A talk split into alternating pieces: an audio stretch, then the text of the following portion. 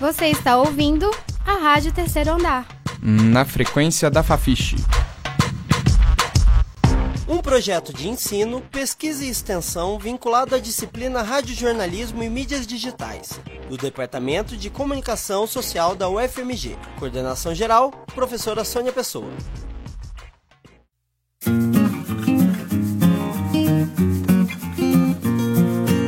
Olá, ouvintes. Meu nome é Warlen Valadares. A Rádio Terceiro Andar apresenta um programa especial sobre o cinema brasileiro. Quais são os principais desafios enfrentados por quem produz filmes no país? Por que o grande público ainda prefere as comédias? E como a religiosidade popular brasileira é representada nas grandes telas são algumas das questões que tentaremos responder. Para isso, conversei com a professora do Departamento de Comunicação Social da Faculdade de Filosofia e Ciências Humanas da UFMG, Cláudia Mesquita.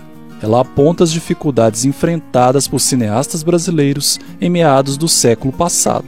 Quando emerge no Brasil uma produção crítica e independente, sistematicamente crítica e independente, porque durante muitos anos o cinema brasileiro tentou se firmar, tentou existir. Era assim, a cada vez era um pouco como se ele estivesse recomeçando do zero, né? Não havia uma produção industrial, não havia uma produção em larga escala. O produto estrangeiro muito cedo dominou o mercado brasileiro, o que dificultou muito a, a, enfim, a chegada mesmo dos filmes brasileiros em salas. E essa produção foi muito intermitente até meados dos anos 50, assim. É verdade que tinha um filão do filme cômico, comercial, das chanchadas, que conseguiu ocupar esse mercado parcialmente, mas de maneira mais significativa do que tinha acontecido até então, dos anos 30 aos anos 50, mais ou menos. Mas o cinema crítico, independente, de autor, né, ele vai começar a ser produzido de maneira mais sistemática, mais constante, a partir de final dos anos 50 e começo dos 60. A professora explica como a religiosidade popular brasileira era representada no cinema novo, movimento ocorrido nos anos 1960. Nessa primeira fase, a relação com a religiosidade popular, com as formas simbólicas, com as práticas religiosas do povo, foi uma relação muito, muito ambígua. De um modo geral, os cineastas eles tinham interesse por tudo que vinha do povo, por tudo que emanava do povo, porque é, eles pensavam, assim, a gente pode dizer grosso modo, que era ali que eles encontrariam as matrizes, vamos dizer, de uma identidade brasileira, né, que pudesse de algum modo diferenciar o cinema feito no Brasil dos filmes importados que a gente via nas salas. Então, essa identidade, a partir da religiosidade, ela foi muito buscada pelo cinema brasileiro crítico desde aí, desde o começo dos anos 60.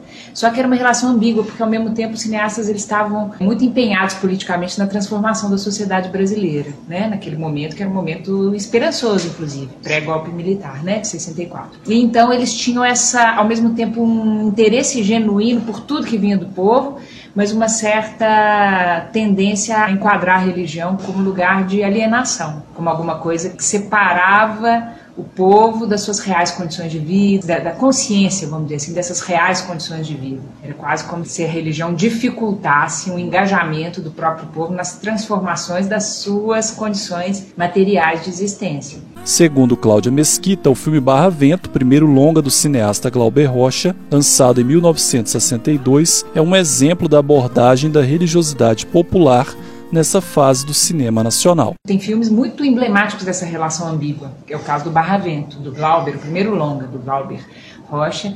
É um longa que se passa numa praia na Bahia com pescadores e ele ao mesmo tempo condena a religião como expressão de alienação, mesmo desde, desde os letreiros iniciais do filme, mas se detém assim com todo cuidado na imagem, na temporalidade sobre os ritos do candomblé, por exemplo. A própria trama ela é movida pelos preceitos mágicos, pelas crenças do candomblé. Então é uma relação ambígua entre condenar e endossar nesse primeiro momento cinema novo. A professora destaca a mudança ocorrida na representação da religiosidade brasileira no cinema a partir dos anos 70. Quando a gente chega nos anos 70, isso se transforma expressivamente, assim, refletindo um reposicionamento dos cineastas intelectuais depois do golpe militar, né, de 64. Há uma retomada das temáticas populares de uma maneira muito mais aberta, muito menos é, idealizante do povo, sem querer julgar aquilo que vem do povo como expressão de atraso, por exemplo, no caso da religião. e aparecem filmes bem mais compreensivos, bem mais abertos, bem mais até etnográficos, assim, no sentido de querer inscrever em imagens os ritos, as expressões, sem nenhum tipo de julgamento prévio. Isso que acontece nos anos 70 dá um pouco o tom da maneira como o cinema brasileiro mais contemporaneamente lida com as religiosidades, com as, com as expressões religiosas populares em, em, particular. Isso não só no âmbito dos documentários, mas também da ficção. Também das ficções. É o caso Sim. do Barravento do Glauber, por exemplo, Sim. nos anos 70 o Amuleto de Ogum, do Nelson Pereira dos Santos, que é um filme já bem mais, assim, totalmente irrigado, vamos dizer assim, pelas concepções religiosas que vêm da Umbanda, sem achar que o povo tem que superar aquilo, sabe? É, é uma virada muito significativa. Se costumou chamar, inclusive, de antropologização do discurso no cinema brasileiro dos anos 70, em que a gente poderia dizer os cineastas param de achar que eles têm que ensinar coisas para o povo e passam um pouco a, a pensar que eles têm tudo a aprender com o povo. Em termos de política também estamos falando de religião, mas aí a gente, se, se a gente for para o campo da política, isso também se observa. Então, no final dos anos 70, por exemplo, é toda aquela aproximação que fazem os cineastas das greves, do ABC paulista, que vão projetar o Lula como uma grande liderança nacional e há toda uma vontade assim de aprender a fazer política com o povo, para além de se imbuir, vamos dizer assim, das formas simbólicas, das expressões culturais e religiosas populares. Segundo Cláudia Mesquita, nesse momento de acirramento político no país, a verve crítica do cinema brasileiro está aguçada. Ela destaca a importância do questionamento da representatividade nas produções nacionais. É o caso, por exemplo, do questionamento, dos questionamentos, melhor dizendo, em torno de quem faz cinema no Brasil. Isso hoje é muito importante, né? E vem culminar com essas exigências cada vez mais intensas em torno da representatividade. Quer dizer, não, não basta mais que apenas aqueles que sempre fizeram os filmes, que são, grosso modo, cineastas brancos de classe média, homens, etc., continuem a fazê-lo né? Porque essas representações elas vão estar marcadas, vamos dizer, por esse lugar, né? Por mais que haja sempre mediações entre o lugar de fala e o filme que resulta, eu acho que o momento agora é de exigências para que outros olhares apareçam, né? E a partir desses outros olhares, outras experiências sociais e culturais sejam retratadas de dentro, a partir realmente de outras vivências históricas. Então, a gente tem visto a continuidade, por exemplo, da produção de cineastas que têm feito filmes a partir das periferias de grandes cidades brasileiras, como é o caso do Adirley Queiroz em Ceilândia, em Brasília, ou aqui do pessoal da Filmes de Plástico em Contagem. A professora aponta a importância do processo de descentralização da produção cinematográfica. Ela ainda destaca a mudança do entendimento tradicional sobre o que é cinema. Também isso, a continuidade da produção de cineastas que estão realizando a partir de outros centros, né? essa descentralização da produção que vem trazer também outros questionamentos, outras paisagens, como é o caso do Kleber Mendonça Filho e do Marcelo Pedroso em Recife. Enfim, acho que também uma espécie de expansão do entendimento, até mesmo daquilo que é cinema, por conta do surgimento e do fortalecimento de outros processos cinema que não só aquilo que tradicionalmente a gente pensava como cinema e estudava como cinema, que são os filmes prontos, né? As obras finais passando em grandes salas comerciais. Hoje não, hoje o cinema está engajado em outros processos, inclusive processos assim de lutas urbanas, de lutas pela ocupação do espaço público, nas quais muitas vezes os manifestantes produzem imagens, produzem imagens a que são atribuídas outras funções, funções, por exemplo, de, de vigilância da polícia, de segurança, né? dos próprios manifestantes. Muitas vezes o cinema está engajado em processos e movimentos sociais nos quais aquilo que é mais importante não é fazer um filme, sabe? Mas as imagens participam desses processos, inclusive intervêm nesses processos e por vezes, de fato, filmes aparecem no final da linha, filmes são produzidos, mas eu diria que há até mesmo uma expansão daquilo que a gente entende assim por cinema por conta desses outros processos. Cinema que não resultam necessariamente na realização de filmes prontos e acabados que vão ser exibidos em grandes salas e vão ter viabilidade comercial. São registros né, importantes, por exemplo, de ocupações, Sim, protestos. que funcionam não só como registros, tipo, para ficar para a história, Isso. sabe? Mas que funcionam mesmo como, como arma, até a imagem como prova, como forma disso, de vigiar ação policial, violência policial por vezes, sim, registros também, que são retomados em montagens, que colocam em perspectiva histórica essas lutas. Filmes importantes também têm resultado disso. Sim, ainda que circulem em outras plataformas, né? que não fiquem naquele circuito é, tradicional. Muitas vezes as imagens circulam intensamente antes de serem retomadas na montagem de filmes. Mas afinal, por que o público ainda prefere as comédias, sendo muitas delas derivadas de programas de televisão? A professora responde.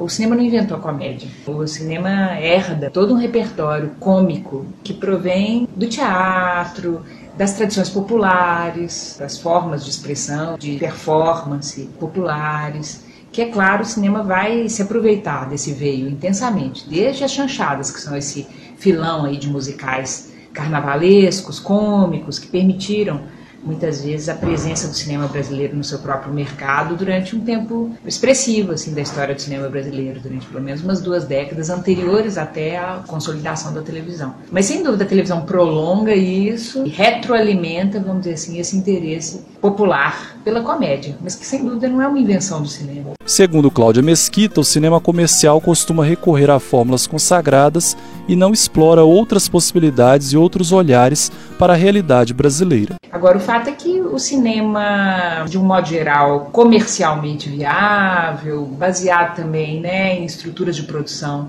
mais fortes, em grandes produtoras, grandes distribuidoras, que conta com esses, com esses aportes, com essa estrutura de produção, ele acaba realizando muitas vezes o mais do mesmo. Né? Dificilmente é um cinema que inova, é um cinema que explora outros olhares, outras temáticas. Quando faz, muitas vezes é de um modo muito domesticado, né? Um pouco como a telenovela. E são raros, assim, aqueles os momentos mais críticos. Justamente as produções menores, de baixo orçamento, realizadas muitas vezes na raça, né?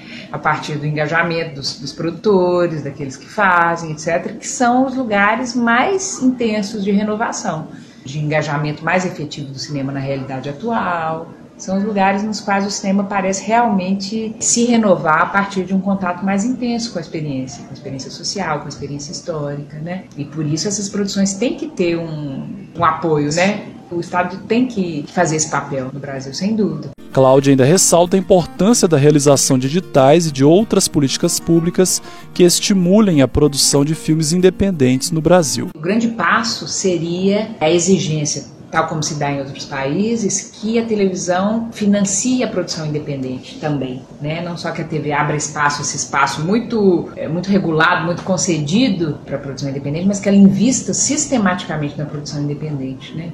Esse tipo de construção não existe no Brasil ainda, como tem na França, em outros países em que a relação é muito mais forte entre a produção independente e a televisão, justamente porque os cineastas estão produzindo filmes que coproduzidos pelos canais, que estrearão nos canais. E o programa dedicado ao cinema brasileiro vai ficando por aqui. Eu sou Arlen Valadares para a Rádio Terceiro Andar. Você acabou de ouvir o programa da terceira temporada da Rádio Terceiro Andar.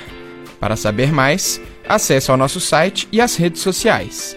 No Facebook e no Instagram, você procura por Rádio Terceiro Andar. Para ouvir esse e outros programas, acesse nosso site www.radioterceiroandarufmg.wordpress.com. Um projeto de ensino, pesquisa e extensão vinculado à disciplina Radiojornalismo e Mídias Digitais, do Departamento de Comunicação Social da UFMG. Monitor, Alexandre de Souza. Estagiária, Carlos Carmigliati. Coordenação geral, professora Sônia Pessoa.